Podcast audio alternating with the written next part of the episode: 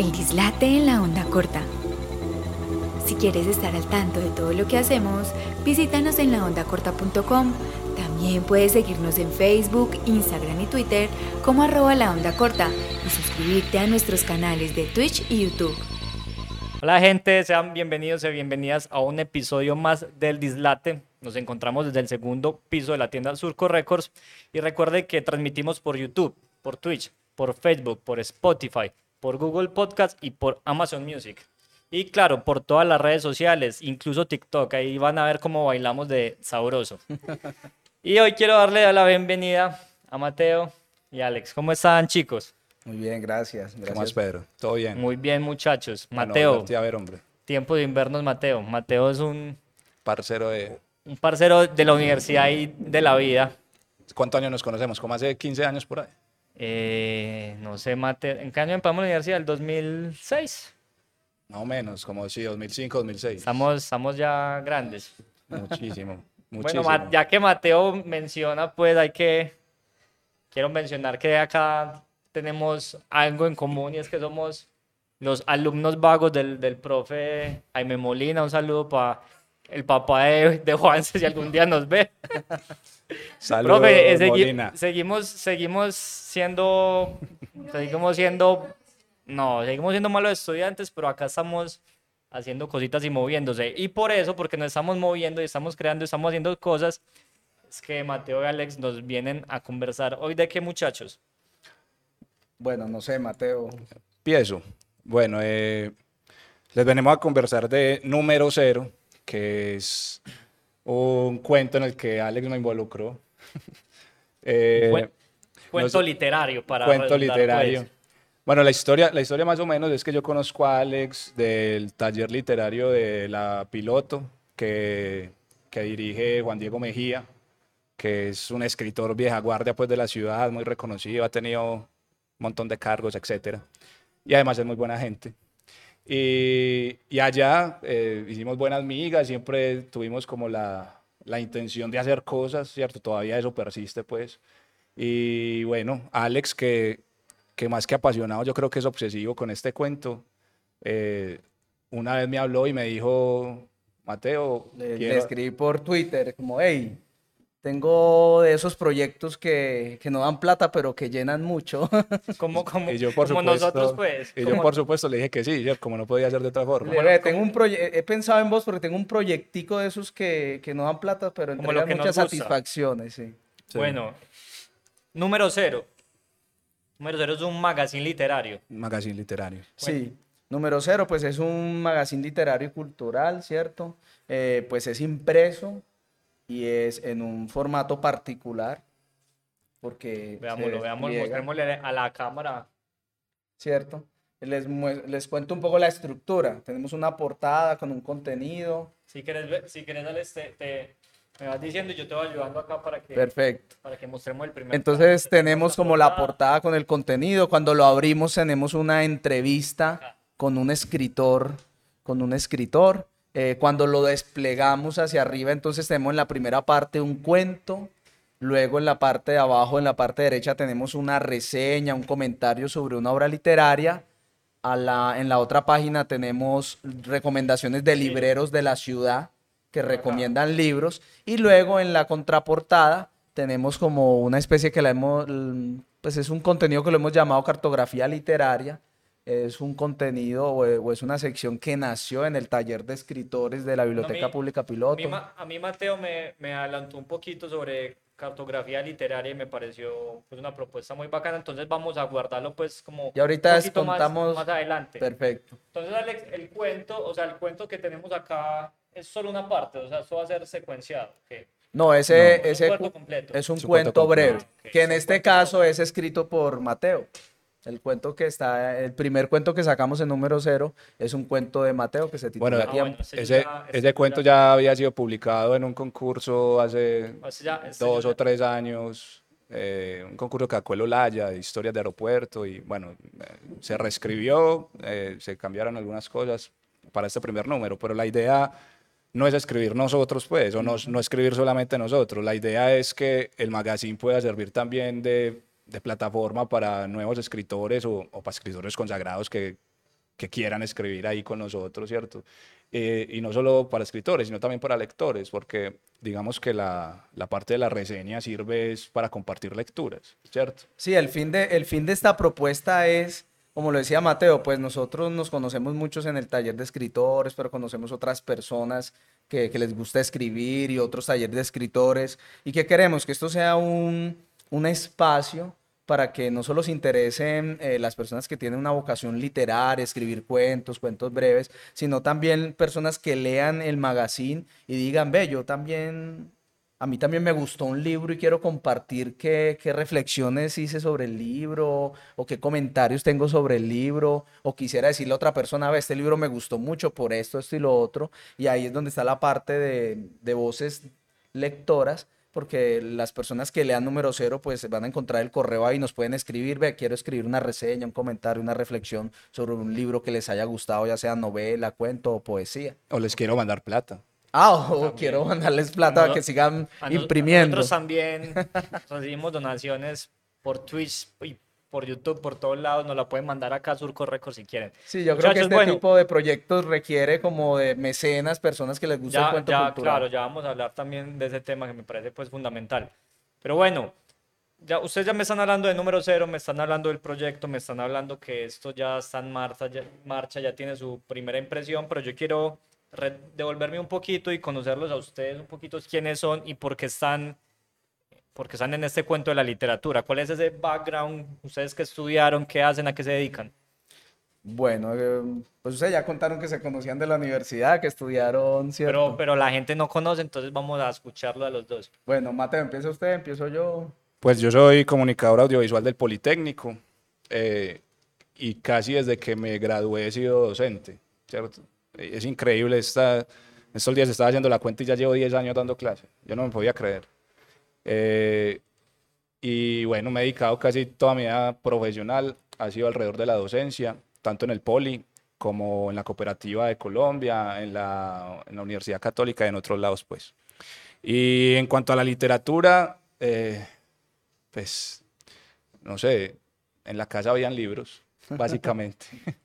y había una biblioteca y da la casualidad de que esa biblioteca estaba en, en mi pieza, ¿cierto? Eh, era la típica biblioteca de familia clase media pues de Medellín que tenían todos esos libros de la, de la colección de, ¿cómo se llama? El Círculo de Lectores. ¿Te acordás de esas enciclopedias de tapa, tapa negra y tapa como granate? Granate, yo me acuerdo muy bien de, esos... De esos eso, de yo creo que eso estuvo en la calle de muchos de nosotros. Bueno, entonces estaban esos libros, pues también había literatura y había de todo. Pero Mateo, yo quiero que, a ver si, qué tan parecidos somos acá en Antioquia y me digas, porque yo también tuve la fortuna de tener biblioteca en casa. Sí. Afortunadamente, gracias mamá tías. ¿Qué libros tenías en, en, esa biblioteca que ya estaban ahí que no te tocó conseguirlos? ¿Qué, ¿De qué te acordás? Eh, me, acuer me, acuerdo de, de, varios porque todavía, pues, todavía tengo alguna de esa colección. Eh, hay una cosa curiosa por y es que yo no recuerdo ni a mi papá ni a mi mamá leyendo. A mi mamá la recuerdo leyendo, pero ya de vieja, ya como cuando se jubiló, ¿cierto? Pero en tu infancia. Pero no, pero no lo recuerdo leyendo de chiquitos, pero en la casa había libros, no sé por qué. Yo no sé si es que para cumplir el requisito de familia clase media había que tener una biblioteca, una biblioteca ¿cierto? Claro que había sí. que estar suscrito al círculo de lectores. pero entonces ahí había de todo. Había clásicos eh, desde Dante, Shakespeare, pero también estaba Paulo Coelho, por ejemplo, ¿cierto? Eh, y también, Presente acá también con mi mamá. Y estaba García Márquez, y, y estaba Tom Sawyer. Tom eh, Sawyer también por acá presente. ¿Qué más? No sé. García pues había, había pues. como de todo y muy desordenado. O sea, la biblioteca no, no tiene ni un orden ni una lógica. Es como libros acumulados ahí.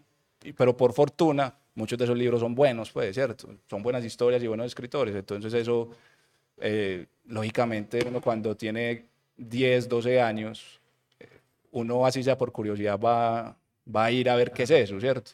Entonces cuando el peladito va y ve qué es eso y se encuentra con una buena historia, pues más o menos se queda.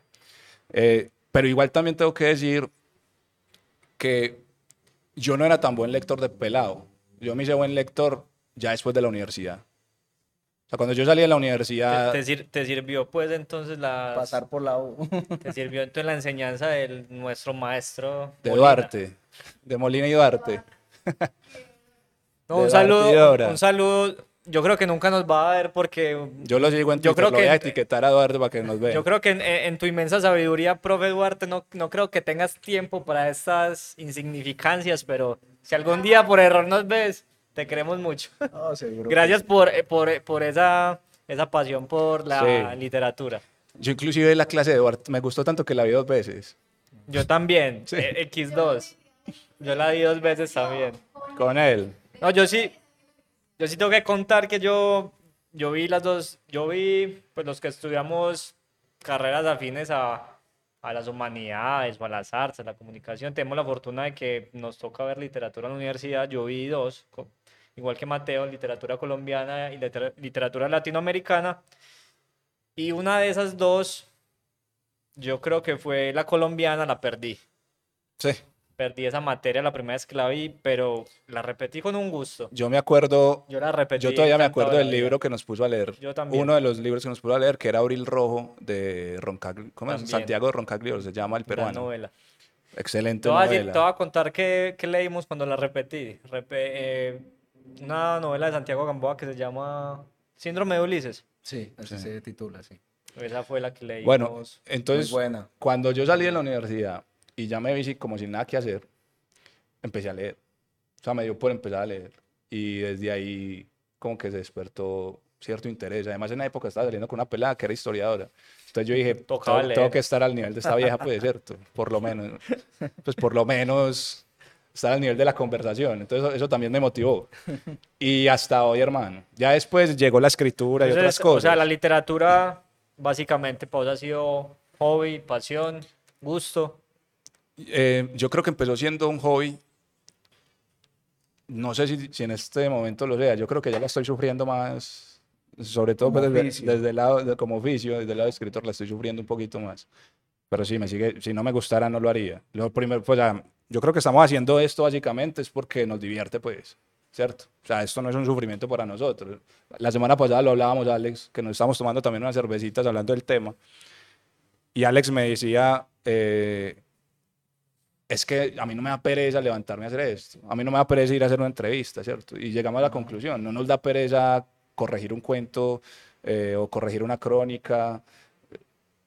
Es decir, esto lo disfrutamos. Entonces yo creo que es, es como seguir jugando, pues, ¿cierto? Entonces yo, yo aprovecho para, para preguntarle a Alex, dado lo que nos dice Mateo, que nos cuente así rápidamente también como a qué se dedica, pero que nos diga por qué esa idea y digamos ese capricho, porque finalmente, como dice Mateo, esto es una cosa que se hace por gusto, por pasión, porque ese empeño de hacer un proyecto bacano, bonito, pero que sabes que o por ahora va a ser difícil que dé plata, que sea remunerado. Sí, bueno, no, pues yo también estudié comunicación social, yo soy comunicador, luego me gané una beca para estudiar docencia universitaria, entonces estudié una especialización en docencia y finalmente terminé estudiando una maestría en estudios humanísticos en el Tecnológico de Monterrey en México. Entonces, pues lo mismo, o sea, eh, la, la inquietud por la literatura surgió más después de haber estudiado, ¿cierto? Después de haber pasado incluso por la maestría, empezó como a, empecé a descubrir otras cosas en la literatura y, y a empezar a hacer más que un gusto, algo a lo que yo quisiera llegar a dedicarme, ¿cierto? Em, entonces estoy empezando como por ese camino, tratar de escribir cuentos, pero en ese camino también disfruto en algo que es, y, por, e- y preguntas por de dónde nace esta idea, y es que disfruto el conversar con la gente de literatura, el conversar con la gente, ve, este libro que me leí, de analizar textos literarios eh, y de poderle recomendar a personas libros eh, y promover la lectura y la escritura. Entonces, pues también soy docente universitario, yo trabajo en la Universidad Católica Luis Amigó, em, ya llevo unos 13 años también como docente universitario y, y la pasión mía es decirle a la gente o invitarle a la gente a que escriban y lean. Entonces, Entonces es una herramienta como para eso, para promover la lectura y la escritura. bueno, a- ambos me mencionan algo en común y es que este cuento de meterse más un po- de, un- de una manera un poco más seria en la li- literatura viene después de la universidad, pues ya una, podemos decir lo que es como tardío. Con ese interés en la literatura también empiezan a- ambos a escribir, o sea, los dos son escritores tardíos. Ninguno, ninguno tiene ese bagaje. No, es que yo niño, hermano, me trasnochaba escribiendo porque es que yo tenía un montón de cosas. no, yo me acuerdo que yo escribí un cuento cuando estaba por allá en quinto, pero porque me, me pidieron que lo hiciera en el colegio. Y escribí fue Los Supercampeones. Le hice una, una portada con Oliver Atom ahí, sí, exacto. Y escribí una, una, historia ahí que ni sé dónde estará, pero, pero porque, ¿cierto? La verdad, eh, ese interés por escribir historias, pues nace también del periodismo, mi formación en comunicador social, pero muy enfocada al periodismo. Entonces también nace de querer contar historias desde periodismo, pero también me encontré con la ficción. Entonces, pero sí es tardío, la verdad, no como esas personas que vienen desde jóvenes escribiendo, no, la verdad fue luego de pasar por la universidad, sí tengo que decirlo. De hecho, mi primer contacto con los libros, pues en mi casa no había una biblioteca en realidad, en mi casa había solo una enciclopedia que se llamaba Ventana Mágica era una enciclopedia de, muy ilustrada, muy para niños. Y ahí fue donde yo empecé a tomar el gusto por la lectura. Siempre me ha gustado leer, pero también desde la universidad, cuando descubrí a Humberto Eco con una novela que se, llama, que se titula El nombre de la rosa, fue donde yo ya yo dije, esto es un asunto, eso es otra cosa. Y fue en la universidad realmente, sí. Bueno, no, es que me, me, me parece muy, muy curioso y muy bacano ese tema. Es porque creo que la gente muchas veces llega un punto en su vida que se interesa por la literatura o simplemente por escribir, no tiene que ser literatura, pero a veces hay un, miedo, como una barrera de entrar, de empezar, porque dicen, no, es que yo, hay, mucho temor, hay mucha desconfianza, es que yo no lo hago bien, o es que yo no sé, o es que yo ya estoy muy viejo para eso. Y bueno, yo creo que acá claros ejemplos de que, de que no es tarde, pues, de que cualquier momento es bueno para empezar a escribir, para, para aprender sobre literatura y no importa de dónde vengas, no importa de la profesión. Y sabes una cosa, Pedro, eh, yo tengo una idea y es que la literatura es el único arte que no tiene genios jóvenes. Pues decir, en la música vos puedes encontrar un guitarrista a los 15 años que sea, que sea un genio, ¿cierto? Eh, en el teatro quizás igual, en la actuación, etcétera. Pues yo creo que en la literatura no pueden haber... ¿Qué, ¿Qué, dice Morita? Que Morita sabe mucho de literatura. Pues sí, o sea, mucha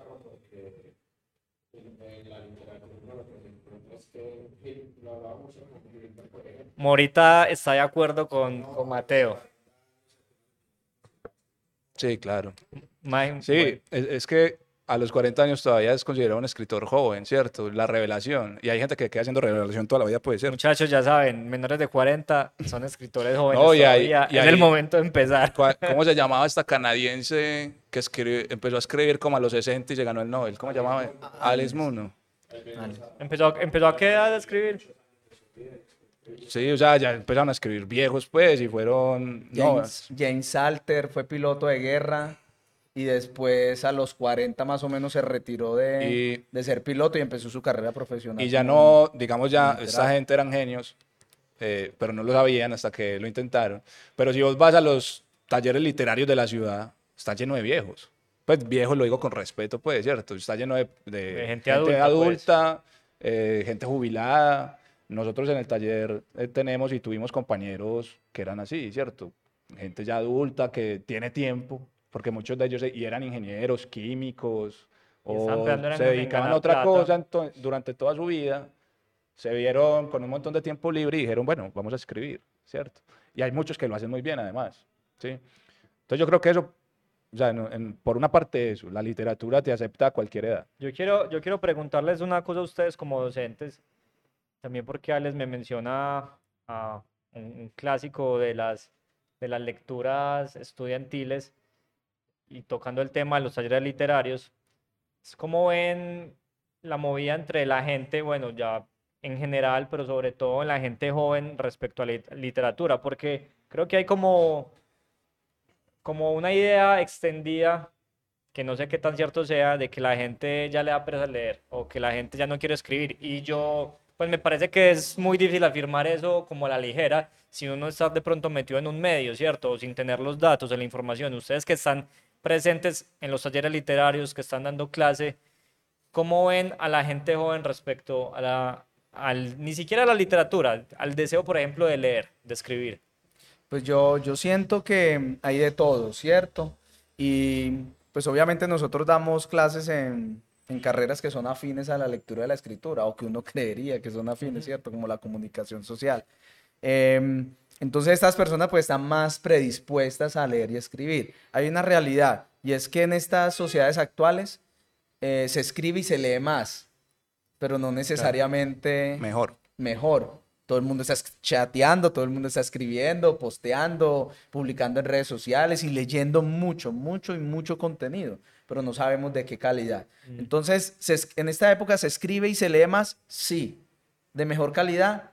No sabemos. No sabemos. Em, los datos de lectura de Colombia, pues los niveles de lectura dicen que son de los más altos en la región, pero en realidad no, no son tan altos tampoco, ¿cierto?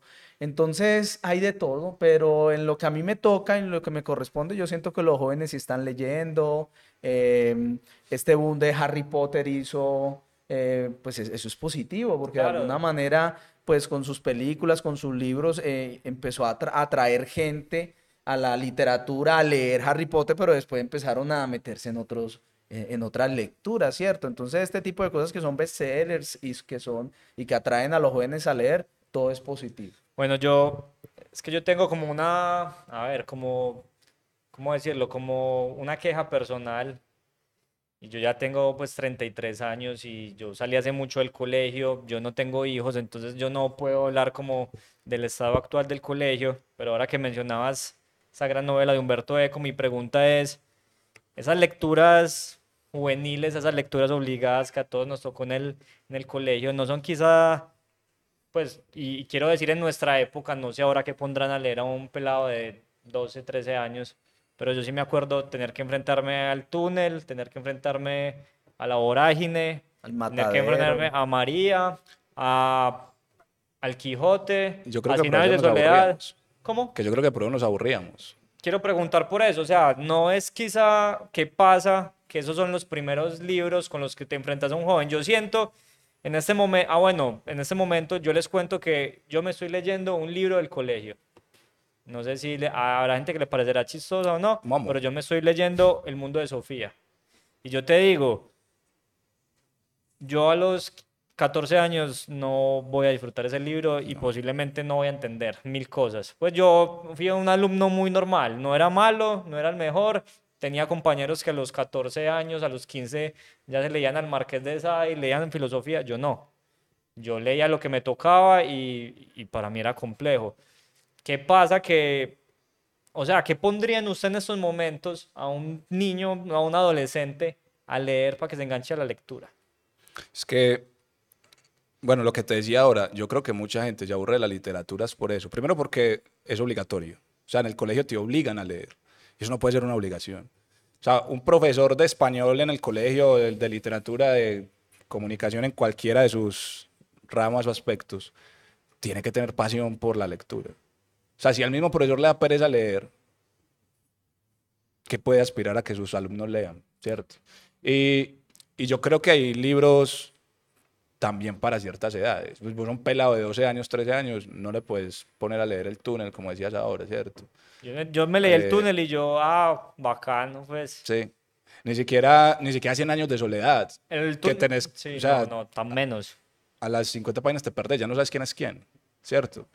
Entonces, pero... Sí, bueno, yo, eso, sí, como dice Morita, yo en ese momento igual si me lo 100 años de soledad, a las 20 páginas igual ya no sé quién cada Dios quién, yo ya me voy a perder.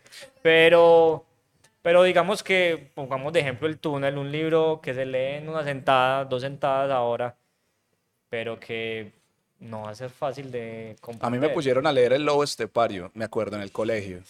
O sea, Eso... Ah, no, o sea, no. Hay algo sí, muy, por supuesto. hay algo muy mal. O sea, El Lobo Estepario no es un libro para un pelado de 14 años. Entonces, Mateo, esa es la pregunta. Yo, Yo creo que que, es ni, una si- ni pregunta siquiera para un difícil. pelado de Yo 18 sé que es años. una pregunta muy difícil.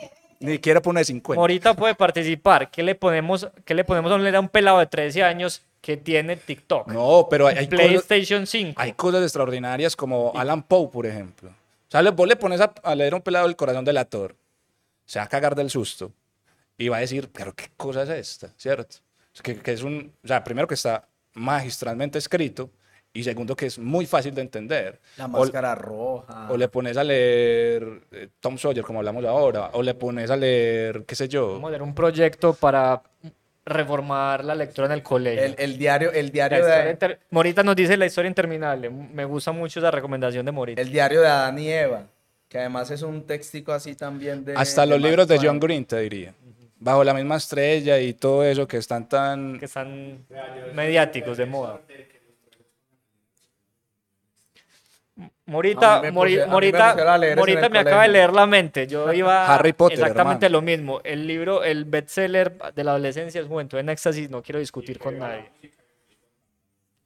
Pero quiero decir, si hay literatura por las cuales, eh, por la cual Por, los, por la los cual pelados- empezar. Te voy a poner un ejemplo. Mira, yo, eh, yo doy una clase para ingenieros, para ingenieros, que no tienen ningún interés en aprender a leer o O escribir sea, bien. ellos están ahí porque les toca Es una eso. clase de relleno y yo lo sé. Es una, una lectiva que la cogen porque... No, es una, porque- una materia obligatoria que la tienen que ver porque está en el pensum, Ah, ok. pero es algo que ellos miran como, qué pereza esto, bueno. Claro, obvio. Entonces, ahí el, el embale es doble porque no, son pelados que no, no leen, ¿cierto? Por lo general, muchos de ellos no leen. Los que leen son una minoría. Y los que leen, como dijimos ahora, no leen cosas de mucha calidad. Wattpad y estas cosas, ¿cierto? Eh, que ahí, eso también es un tema para hablar, pues, que es lo que los pelados están leyendo ahí. Bueno, hay un libro, yo me encontré con un libro y yo creí que había encontrado el santo grial, pues, para los pelados. Se llama, eh, ya se me olvidar, es de Cristian Acevedo, se llama María debe morir, no, no es María. ¿Me, me pueden ayudar ahí, por favor? Eh, Eh, Morita en producción, Ya me voy a, ya me voy a acordar. Bueno, ¿cuál es la, lo especial de este libro? Es que está escrita en segunda persona. Y además está muy bien escrito. Está muy bien escrito. Es una historia increíble. eh, y está escrito en segunda persona. Entonces todo el tiempo está interpelando al pelado. Siempre, Entonces, lo, está- lo- usted siempre lo involucra, te- es, lo mete es una historia en que historia. transcurre en un bar de Buenos Aires eh, y te dicen desde la primera página, es una advertencia. Te dicen, Matilde debe morir, gracias Juan. ¿Cómo, ¿Cómo se llama? Matilde debe morir. Matilde. Sí, es de Cristian Acevedo, un escritor argentino. Lo recomiendo aquí, si usted tiene hijos o sobrinos o lo que sea, póngale a leer ese libro, que le aseguro que lo va a enganchar a la lectura. Entonces, todo el tiempo interpela al pelado. Lo sienta en el bar y le dice, usted es el bigotudo de la mesa 2. Y desde su posición, usted va a ver la muerte de Matilde. Lo que pasa es que no se sabe quién va a matar a Matilde. Entonces, eh, es como una especie de Lo pone a buscar durante lo toda pone, la a- novela. lo pone a buscar una especie como de policial, Yo voy entre a- comillas, Sí. y el pelado toda la novela está tratando de averiguar quién va a matar a Matilde. Y al final, pues no les voy a decir, no les voy a decir qué pasa, pero el pelado se involucra, es como un juego de rol, ¿cierto? O, lo- o los cuentos de, de Sherlock Holmes, Claro. ¿cierto? Es Yo- una literatura que yo- en la juventud se disfruta Sí. mucho. Ay- ay, yo no quiero pues que pasemos a hablar del, del proyecto en sí, entonces no voy a quitar mucho tiempo, pero yo les cuento que tenía esta queja porque yo de niño leía mucho, muchísimo, y me pasó que en la adolescencia me alejé y hay muchas razones, pero quizá una de esas pudo haber sido esa lectura del bachillerato que de pronto generan un choque y hacen que de alguna manera uno no se, no se encamine. Pero yo les cuento, por ejemplo, que yo en el colegio, la biblioteca de la primaria, me leí todas las ediciones disponibles de unos libritos que te ponían a tomar decisiones, que decía, si quieres hacer tal cosa, ve a la página no sé qué, si quieres tal otra, ve a tal página. Eso para mí, Eso elige tu propia eso aventura. era, o sea, eso era el éxtasis. Yo, todos los libros de Eso, esa eso también biblioteca. funciona. O sea, todo lo que ponga a interactuar al pelado, todo lo que involucre al pelado dentro de la historia, yo creo que siempre va a funcionar, ¿cierto? Yo, yo tengo de pronto como una defensa también de hago abogado del diablo frente a los planes de lecturas en el bachillerato. Y es que, bueno, sí, el túnel es una lectura que puede ser difícil, ¿cierto? Don Quijote hay que leerlo, pero es que también es la didáctica y la manera El como... cómo. Sí, exacto. ¿Y cómo se el aborda? cómo- porque, por ejemplo, esas novelas se pueden desmembrar en, eh, en actividades lúdicas, em, con los jóvenes, em, pues se pueden hacer Sí, es muchas, que- muchas caminos para es que, llegar es a que ello, esa es otra cosa, Alex, porque yo me acuerdo que yo leí el túnel, pero ahí quedó, o sea, nunca hubo como una, bueno, sí la hubo, pero esa retroalimentación que hubo como con el profesor fue una cosa Exacto, insignificante, sí. que no pasó pues como a, y venga entonces discutamos eh, el libro y venga Claro. lo, lo... Bueno, y lo primero es para qué sirve la literatura. Porque uno dice, bueno, la literatura no sirve para nada. Y, y muchos dicen, es que no sirve para nada. Pero cuando uno, les, cuando uno le explica a alguien cuál es el papel de la ficción, cuál es el papel de la literatura, ¿cierto? ¿Cuál es el goce de la literatura? Alex, bueno, qué pena interrumpirte, pero ¿para qué sirve entonces la literatura? Porque eso, nosotros mismos nos, dejan, nos me decían en la universidad, eso no sirve para, eso es muy bacano, pero eso no sirve para nada. No, ¿Para yo- qué sirve entonces? No, yo sí tengo una muy claro, es que la literatura sirve para explorar la existencia misma de las personas.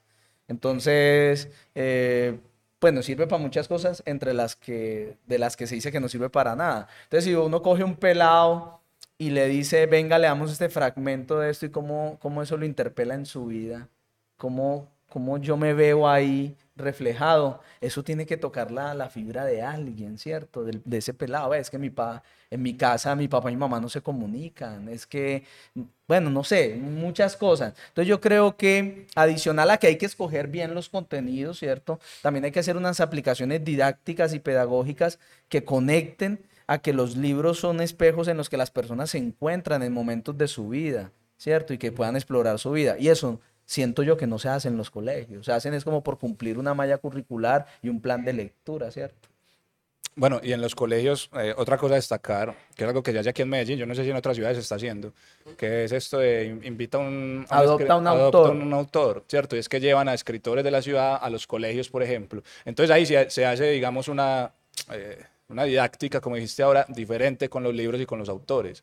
El mismo autor que escribió el libro va al colegio, habla con los pelados, eh, les explica, eh, digamos, su juicio sobre la condición humana, por qué piensa así, por qué escribía así. Y eso es otra forma de que los pelados digan, oiga, esto, esto sí me gusta, ¿cierto? Que está el tipo que escribió eso allá explicándole por qué lo escribió, cómo lo escribió, eh, etcétera, etcétera. Entonces, yo creo que es al final pasión, ¿cierto? Lo que les decía ahora, si un man queda español, no lee, ¿cómo va a pretender que sus alumnos lean, ¿cierto? No, y si no los pone a interactuar con la vida misma, No con queremos, la no, no, literatura. no queremos pues caer a, a decir que todos los profesores de español son así o lengua castellana, como se No, llame, no, no, pero, no, no. pero sabemos que es una carencia pues en general la educación en, en, en este país y, y está pues bueno cuestionarse esos Y, temas. y es una carencia en serio, y con esto termino, qué pena. Porque vos vas a ver las pruebas de conocimiento de los pelados y ninguno sabe hacer un juicio crítico de un texto.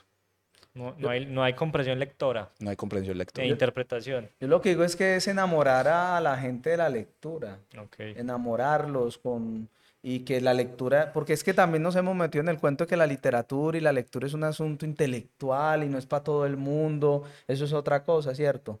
Eh, no, venga, es que eso es una actividad em, diaria, es una Placentera. actividad cotidiana, es algo que, que está en la casa de todos, en sus bibliotecas, ¿cierto? Es, pero es que a veces lo ponemos como tan elevado, tan, y, y- y creo que no, lo que, lo que necesitamos es implicar la literatura en la vida diaria de los muchachos, es eso, pienso yo. Bueno, muchachos, vamos a, a entrarnos un poquito más en el proyecto como tal y las preguntas de rigor. Número cero, ¿por qué? Bueno, como pudiste ver ahorita entonces, em, el nombre surge de una intencionalidad, o sea, esto tiene una intencionalidad y es promover la escritura y la lectura.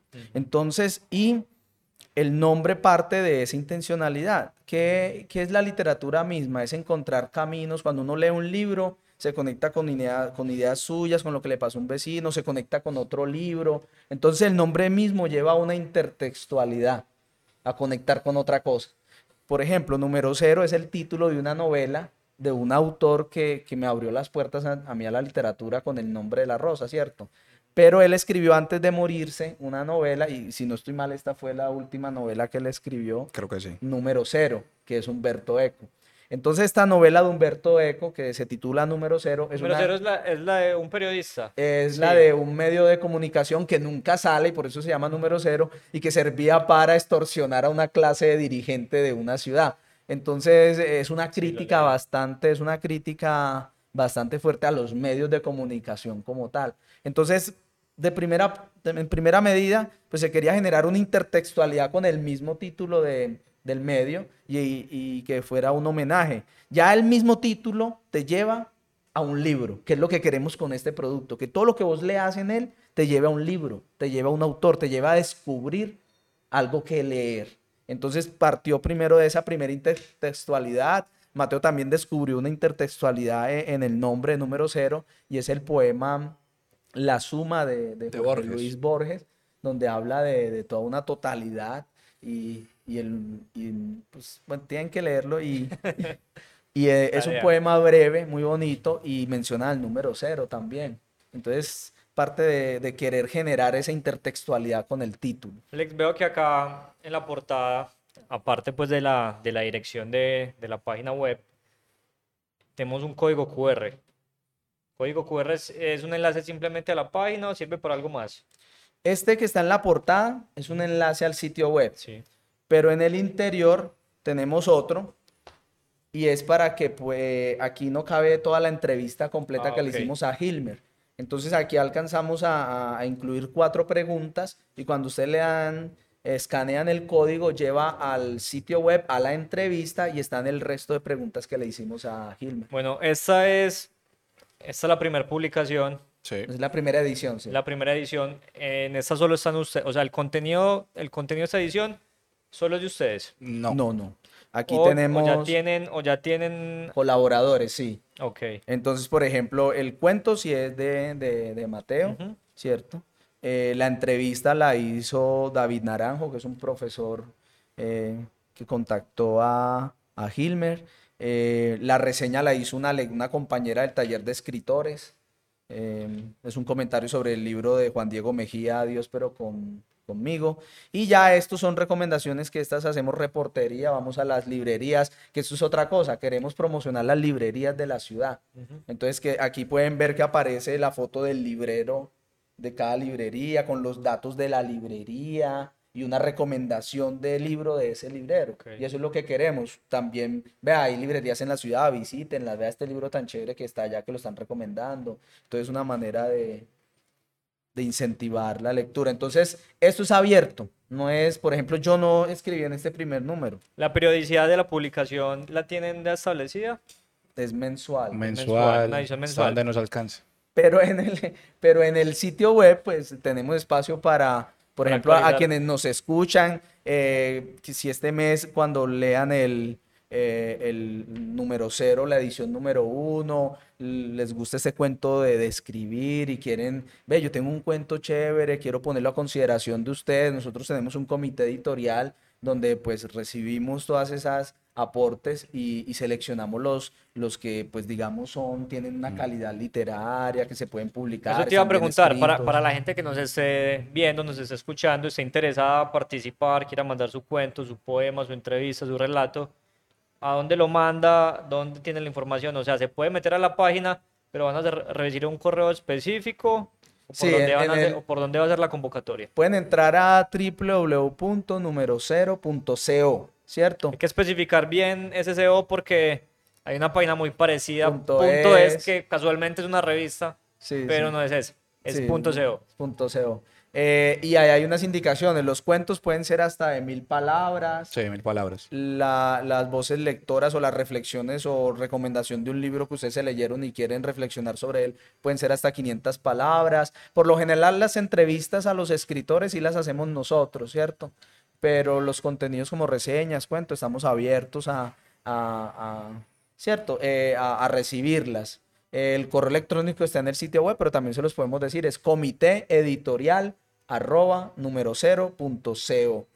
Y ahí vamos a estar un grupo de, muy buenos lectores, de, profesionales de, la edición, donde vamos a, seleccionar, porque la idea es, listo, es una propuesta abierta a la ciudadanía, pero hay un Hay una judaduría igual. Hay una judaduría, ya saben, muchachos. Y, su, y Mateo es bastante exigente. Si su escrito sale en las revistas porque algo bueno está haciendo. Entonces, pues, para que, para que se animen y y participen. Bueno, hay, hay un tema que, que Juanse, que es quien generalmente hace el dislate y hace muchos programas acá y es un compañero que está más metido en el mundo de la literatura. Es un tema que Juan se ha tocado mucho y es que últimamente vemos un fenómeno y es que la gente hace las cosas más que por ese deseo natural de expresarse, de crear, de porque le gusta, de hobby, la gente está haciendo las cosas por figurar, o sea, por escribo para que me publiquen, aprendo a bailar para salir en TikTok, eh, empiezo a aprender guitarra, es para grabar un video, ¿cierto? No es como por tu oficio, por tu arte en sí, sino para un algo. No, de- ustedes, ustedes ven eso en la literatura y cómo ven eso, o sea, les parece que les parece negativo, les parece que finalmente sea por el motivo que sea, es preferible que la gente escriba, que la gente cante, que la gente Sí, yo creo que sí. Yo creo que sí. O sea, siempre va a ser preferible que alguien esté no importa que sea para conseguir novia, para No importa. Antes, si eso, si eso lo motiva a escribir, excelente, excelente. Eh, yo creo que tarde o temprano, eh, esto lo podríamos, lo podríamos comparar con el fenómeno Wa- Wat- Wattpad que hablamos ahora, ¿cierto? O sea, la gente que escribe ahí son casi todos adolescentes, eh, fanáticos de algo, que simplemente quieren reescribir su versión, ¿cierto? Y casi, casi todas las reescrituras son iguales, ¿sí? Como sentirse incluido. Lo que vos decís de, ¿cómo, ¿cuál fue la palabra que utilizaste? para figurar. es Figurar, como para exacto. figurar, para tener el reconocimiento. Pero Mateo, ¿no crees que de pronto ese deseo de yo hacer algo es para que la gente me vea, desvirtúa finalmente lo que estás haciendo? O sea, ¿qué va a salir de escribir?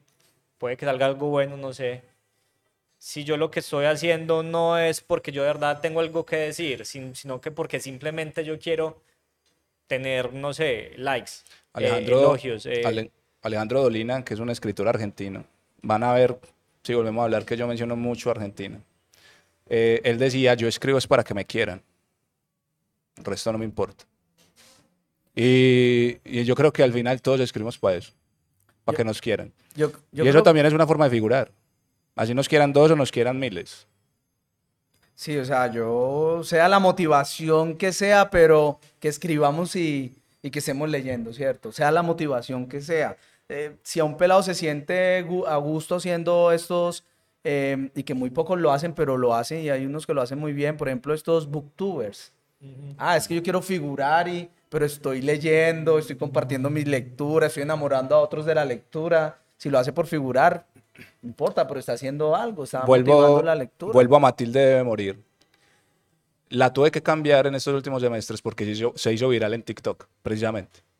Una muchacha de estas booktubers eh, la recomendó.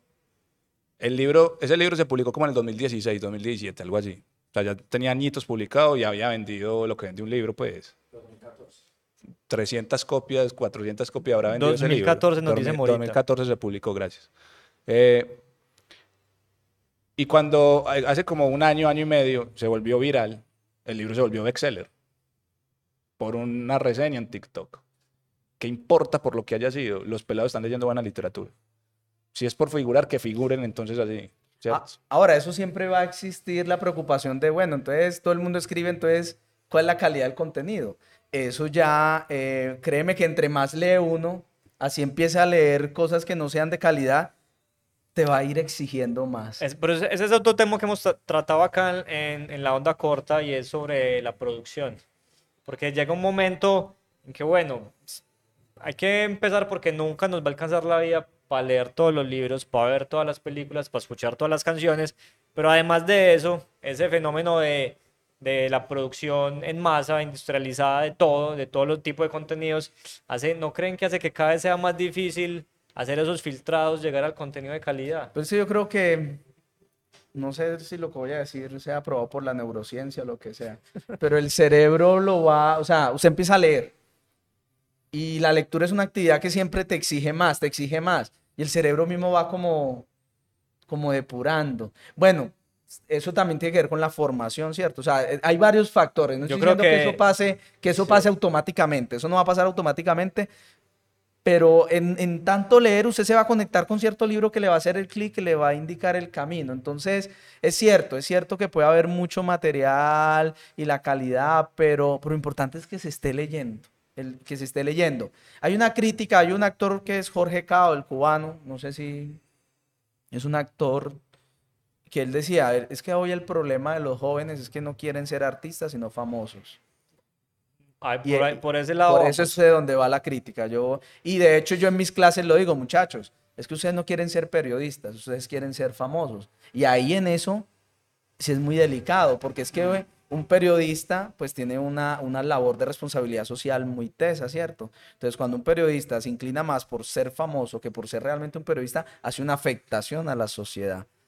pero es, en una, la, es, una, eh, es, una función de mayor responsabilidad, pues indudablemente. Pero en la escritura, eh, cualquier cosa que invite a que se escriba más y a que se lea más, bienvenido, siento yo. Ah, que no se va a producir de la misma calidad, pues y si en ese intento de, de, de, quererse mostrar produce algo de calidad, ¿cierto? Pero si es un tema espinoso y si es una buena, me parece también que es una buena crítica porque también hay que guiar a los jóvenes en... Muchachos, veo que, o sea, veo que yo ya visité el, el portal web, creo que está muy bien montadito, tengo ya la edición física acá en mis manos, veo que hay unas ilustraciones, hay fotografía, esto está súper bien diagramado, o sea, se nota que hay mucho trabajo, mucho diseño está todo muy bonito. Entonces mi pregunta es, estos temas hay que tocarlos, ¿esto vale? Obvio. Esto vale, vale el, tiempo vale, su trabajo vale. ¿Cuáles son los planes con número cero? ¿Cómo hace uno para mantener este, un proyecto como esto andando sobre ruedas? O sea, ¿qué se viene? ¿Cuál es esa manera que los, la, todos los que estamos trabajando en cultura, los que tenemos propuestas independientes, que es algo que en la onda corta siempre queremos como mostrar, como queremos dar su espacio, resaltar, ¿cómo hacemos para sobrevivir en un mundo tan difícil y en el que los recursos escasean? Esto fue como, como un salto al vacío, yo creo, ¿cierto? Sí, es eh, una prueba de fe. sí, es una prueba de fe principalmente. La respuesta corta sería no sabemos. La respuesta larga sería eh, vamos a intentarlo. Lo que vamos a hacer estos meses es tratar de meternos en universidades. Pues nosotros tenemos, digamos, cierto acceso por nuestro trabajo. Podemos encontrar allí una plataforma de exhibición por lo menos contamos con muchos compañeros que también les interesa este cuento, eh, lectores y escritores que, que lo van a hacer y, nos, lo van a, nos, nos, van a acompañar, estoy seguro. Eh, y a partir de ahí, eh, tener fe, hermano. Que esto le guste a la gente y que la gente, no sé, se mueva con nosotros. Lógicamente también hemos pensado en, en todo lo que habíamos hablado de becas y baquis y patrocinadores y pero autogestión, todos los medios de autogestión pues, que tenemos ahora. claro. Nosotros pensamos, eh, bueno, esto por ejemplo es la impresión vale, ¿cierto? Total, no, y está muy linda y está todo color. Y, vale, entonces, eh, por ejemplo, en la impresión uno se va gastando lo que no se debe gastar el fin de semana, entonces por ahora es el ahorro de de no salir y, bueno, con eso que puedo salir los fines de semana, estoy promoviendo y le está llegando a alguien que se anima a escribir, a leer, ¿cierto? Pero, pero tenemos em, pensado, por ejemplo, hacer unos, eh, unos dispensadores de confianza. Entonces es tener el periódico impreso en algunas librerías con las que estamos hablando, donde nos permitan tener el periódico exhibido y tener ese dispensador de confianza donde usted coge el periódico, echa 500 pesos, la monedita de mil, un aporte voluntario como apoyo al menos para la impresión. Tenemos el apoyo que decía y con el que nos sostenemos es que los las personas que están em, produciendo los textos, además que queremos animar a mucha gente que escriba para publicarlo, entonces ahí hay un, por ahora no le pagamos a, a los escritores. Por ejemplo, la, la segunda edición ya tenemos casi la mayoría de los textos. De los textos. No son, pues no son textos nuestros, son textos de compañeros, escritores, etcétera, etcétera, ¿cierto? Y, y, y, una cosa es la impresión, otra es el contenido. El contenido vale el doble o el triple de, de, la impresión total, como tal, total. Finalmente el contenido pues es lo que... Tenemos pensado, como dice Mateo, entonces presentarnos a becas de creación, eh, también para generar incluso talleres de escritura creativa eh, y que podamos brindar talleres de escritura creativa y que con esa plata de alguna manera podamos patrocinar la impresión. Eh, las baquis, ¿cierto? Es otra metodología. Eh, este, estos tipos de los Danieles que escriben columnas de opinión, pues mucha gente les, les dona para que sigan en su labor. ¿Por qué no donarle a número cero para que podamos seguir haciendo una, una estrategia de promoción, y de promoción de la lectura y la escritura. Eh, vamos a acercarnos, de hecho, el impreso tiene unos módulos de publicidad, ¿cierto? Que la idea es que podamos A quien quiera pautar ahí está abierto. acercarnos a emprendimientos de, de literatura, de artes, gráficas, ¿cierto? También, entonces, pues vamos a tratar de, de- sí, esto es un asunto de pasión, por ahora tenemos un presupuesto para marchar los primer, las primeras ediciones, tres o cuatro ediciones, pero la idea es tratar de gestionarlo para que sea autosostenible al menos, sí, o sea, de aquí no buscamos volvernos ricos, es la verdad, pero al menos que el Pero hay que, proyecto- hay Y aunque que- lo hay- busquemos, pues, Hay que sostenerse, pues. pero al menos que el proyecto sea autosostenible, sí. Total.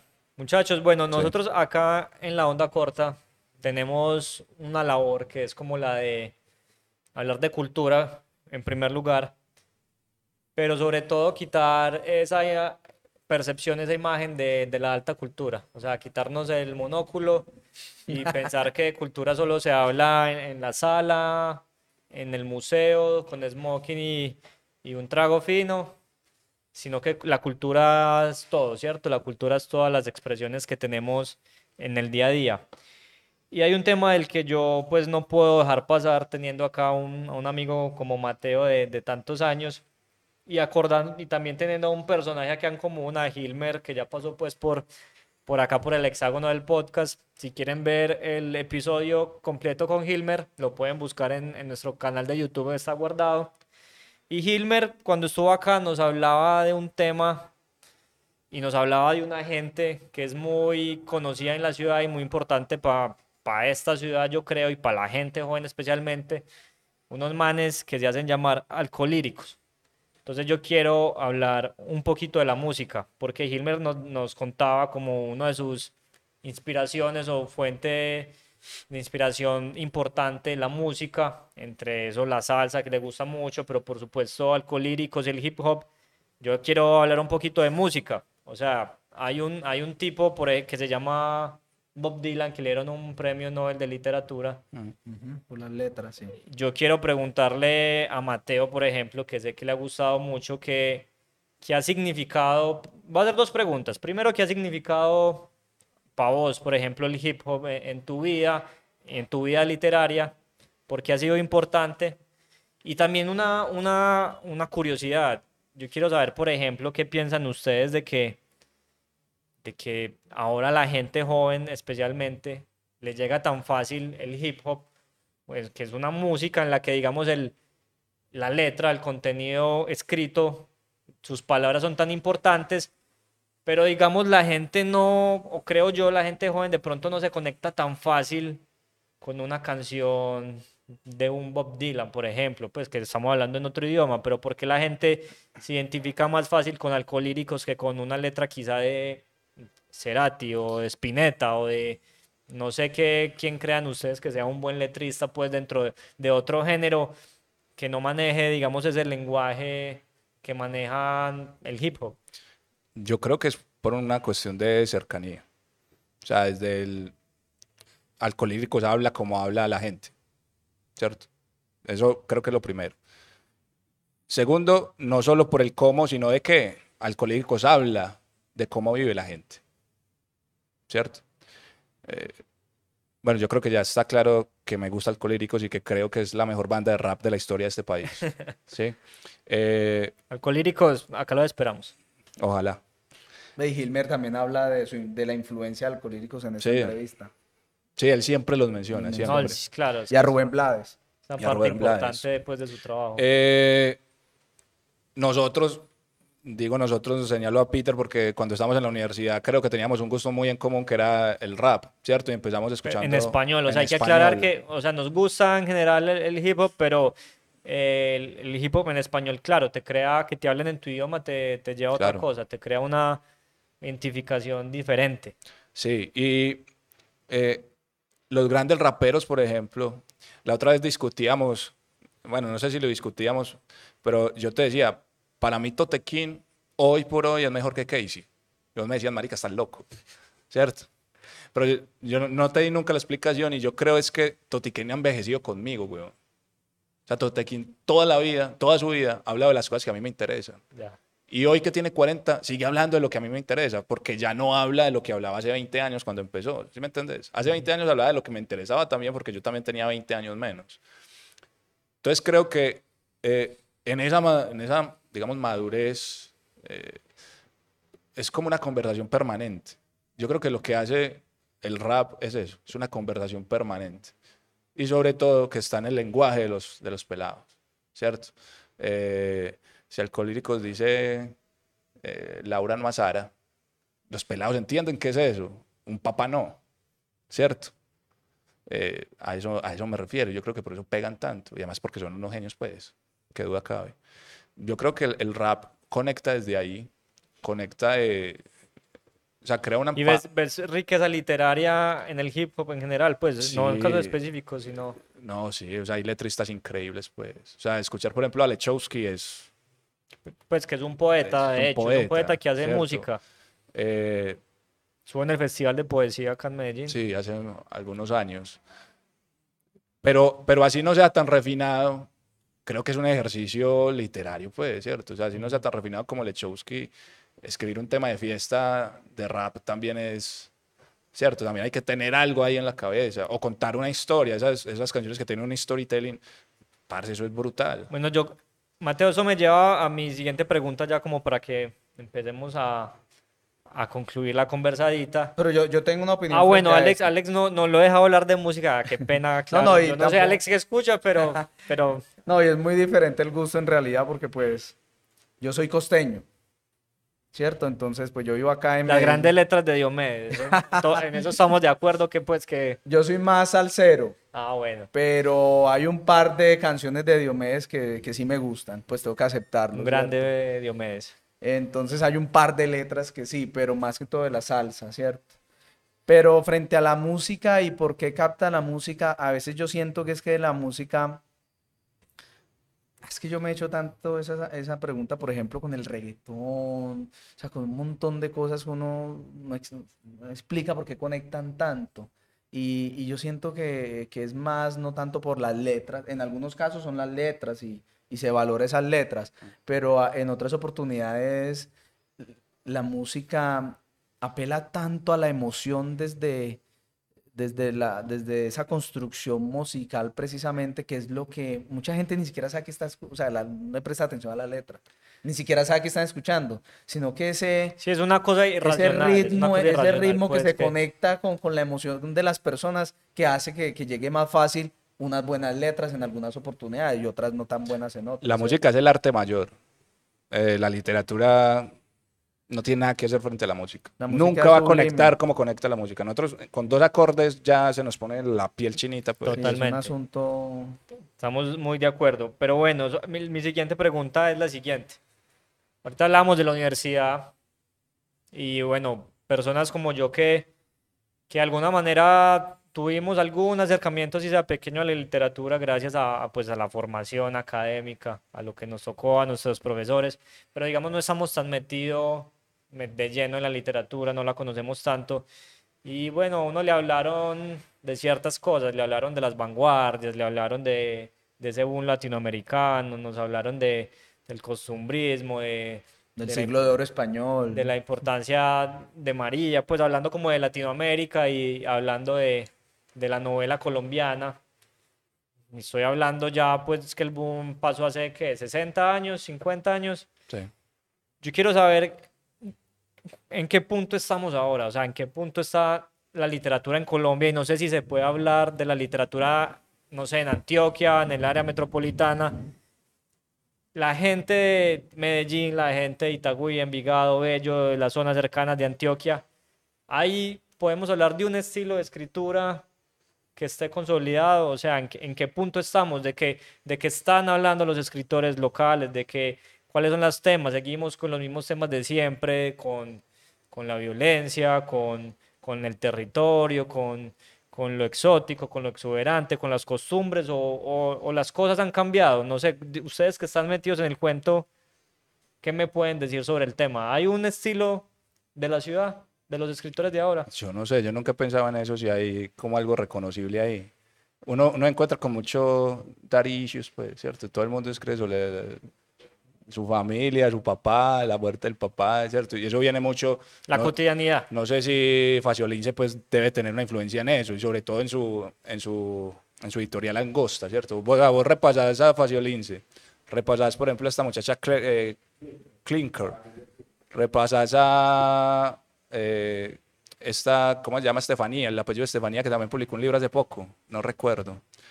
Eh, y, todo, y todo es un, o sea, es, son como quiero recordar, ojo, y todos están atravesados por la violencia, la violencia de la ciudad en cierta forma. Sigue siendo parte de la entidad pero, todavía. pero la relación es esta, es la violencia en relación con mi familia o la violencia en relación con mi propia historia, ¿cierto? Ya no es la violencia como generalizada, como podríamos encontrar, por ejemplo, con la Vallejo. Lo personal dentro de la violencia. Es Estefanía Carvajal, gracias.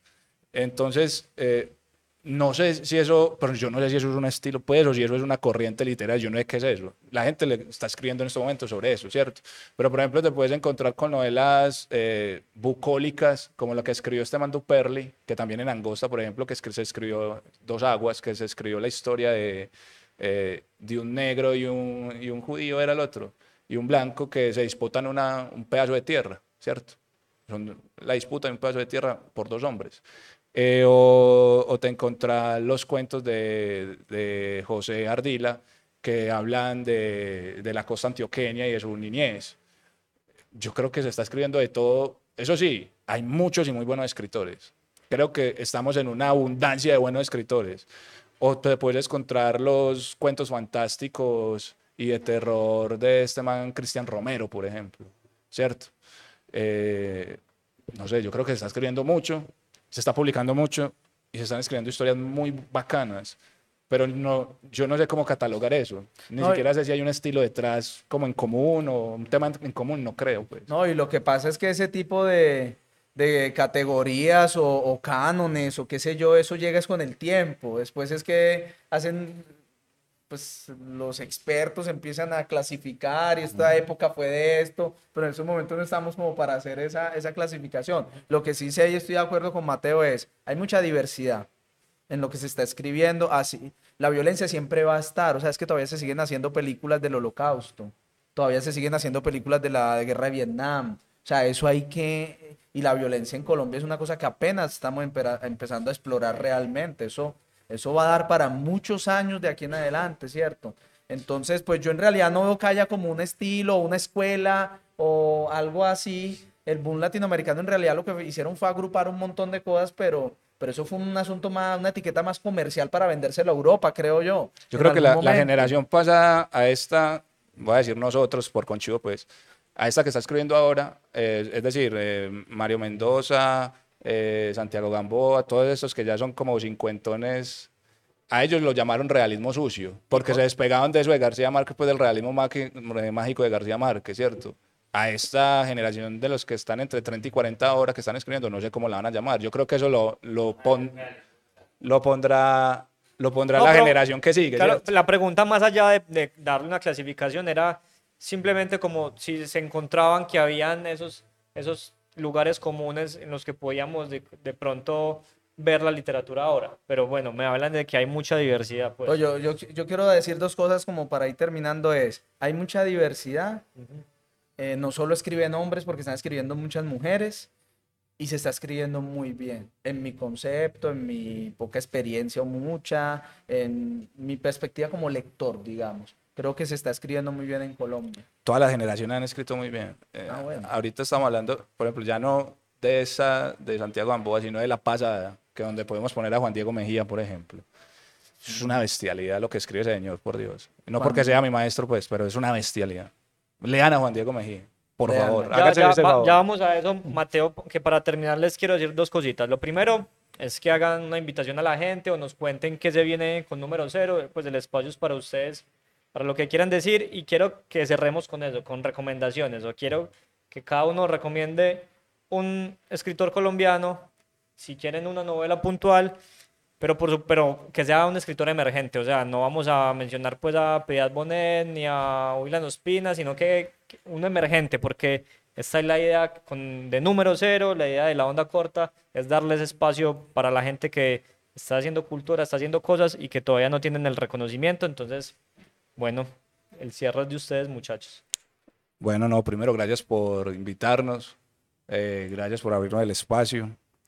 Saben que si que el magazine también está abierto para ustedes. Si alguna pues, quieren hacer, no sé, publicar algo, los mueve algo, alguna reseña, ahí los vamos a estar esperando. Invitar a la gente que nos está escuchando a que lean y escriban y que aprovechen esta ventana también eh, para, no sé, para lo que quieran. O sea, quieren ser famosos y escriben porque quieren ser famosos, pero que escriban, pero que escriban bien. Mateo, el autor. Eh, bueno, tendría que escoger uno de los que de los que te mencioné ahora. obviamente, muchachos, leanlos a ellos. Promociones de ustedes, pero aparte de ustedes. Bueno, yo no tengo nada así publicado, nada. Mateo, yo creería que está pero ya van a de muchas cosas. Eh, lean a Mateo. Eh, yo creo que esa novela de Duperli Dos Aguas es, es hermosa, pues de lo, de lo, más bello que se ha escrito en los últimos años en la ciudad. Es la primera novela del man. Eh, una editorial de la, de la ciudad también apostó por ella. Eh, me parece que vale, vale la pena, ¿cierto? Yo voy a recomendar dos. Uno tradicional, o que no sé si para algunos puede ser no tradicional, pero y es lo que dijo ahora Mateo, Juan Diego Mejía a Juan Diego Mejía hay que leerlo. Y hay dos novelas de él que se, que se titulan El cine era mejor que la vida y Soñamos que venían por el mar. Yo lo recomiendo y, por, y lo mismo, no es porque sea... Para yo entrar al taller de escritores primero lo leí. Y cuando lo leí tuve el convencimiento que tenía que estar para escuchar, ¿cierto? Y el otro que usted dice que es un escritor emergente se llama Orlando Echeverri Benedetti. Me tocó buscarlo porque no me acordaba incluso del porque Porque es emergente. Orlando Echeverry Benedetti, que escribió una novela que también publicó Angosta. Sí. Eh, como de esos escritores nuevos, es cartagenero, no sabía que era cartagenero, que era coterráneo, pero vive en Europa, creo, no sé si ya está acá en Colombia, y escribió una novela que se llama, que se titula Criacuervo. Esa novela no, termina, qué pena. En mi concepto es una novela que merece ser leída y explorada. Una última recomendación. Estaba mirando aquí el Twitter para acordarme de, gente que sigo. Hay un man que se ganó, que se llama Lucas Vargas, es un man muy especial, que se ganó el cuento del concurso de la alcaldía, las becas de la alcaldía de creación de cuento hace como eh, como un tiempo. ¿Está invitado acá? Sí, Tendremos, a Lucas próximamente ah, acá en el programa. Eh, un saludo para Lucas y ve esto. Les recomiendo el libro de cuentos de él. Todos los cuentos, tiene una particularidad, todos los cuentos son un verso del poema de Borges que se titula Los Justos, si no estoy mal. Y creo que el libro también se titula Los Justos o algo así. Eh, y es un homenaje a Borges brutal. El man, o sea, el man, el raro, pero raro bien. el raro bien. Esa, es una, buena definición, Mateo. Lean, a, Lucas ya muchachos, dentro de poco tendremos a Lucas por acá. Bueno, yo, yo soy Pedro, esto fue el Dislate. Estos fueron los chicos de número cero. Mateo, Alex, eh, no, muchas gracias por venir y hasta la próxima. Recuerden que estamos en todas las redes sociales: Twitter, Instagram, Facebook. Eh, estamos en Twitch, en YouTube, en Spotify en Amazon Music, en Google Podcast. Suscríbanse, denos like, denos mucho amor para que esto siga posible, para que esto siga siendo posible, para que sigan haciendo proyectos bonitos como número cero, para que sigamos haciendo y hablando de cultura, para que nos conectamos, nos conozcamos y podamos estar acá todos haciendo y viendo lo que nos gusta. Bueno, muchachos, gracias por venir. Gracias a vos, hermano. Por acá las puertas abiertas. Muchas gracias por la invitación. Los mejores deseos, éxitos. También tenemos redes, número cero co, número cero co en Facebook y número cero co en Twitter y también próximamente Instagram, ¿cierto? Listo. Y el, el sitio es www.numerocero.co. Bueno, nos vemos. Chao, gracias. Muchas gracias por la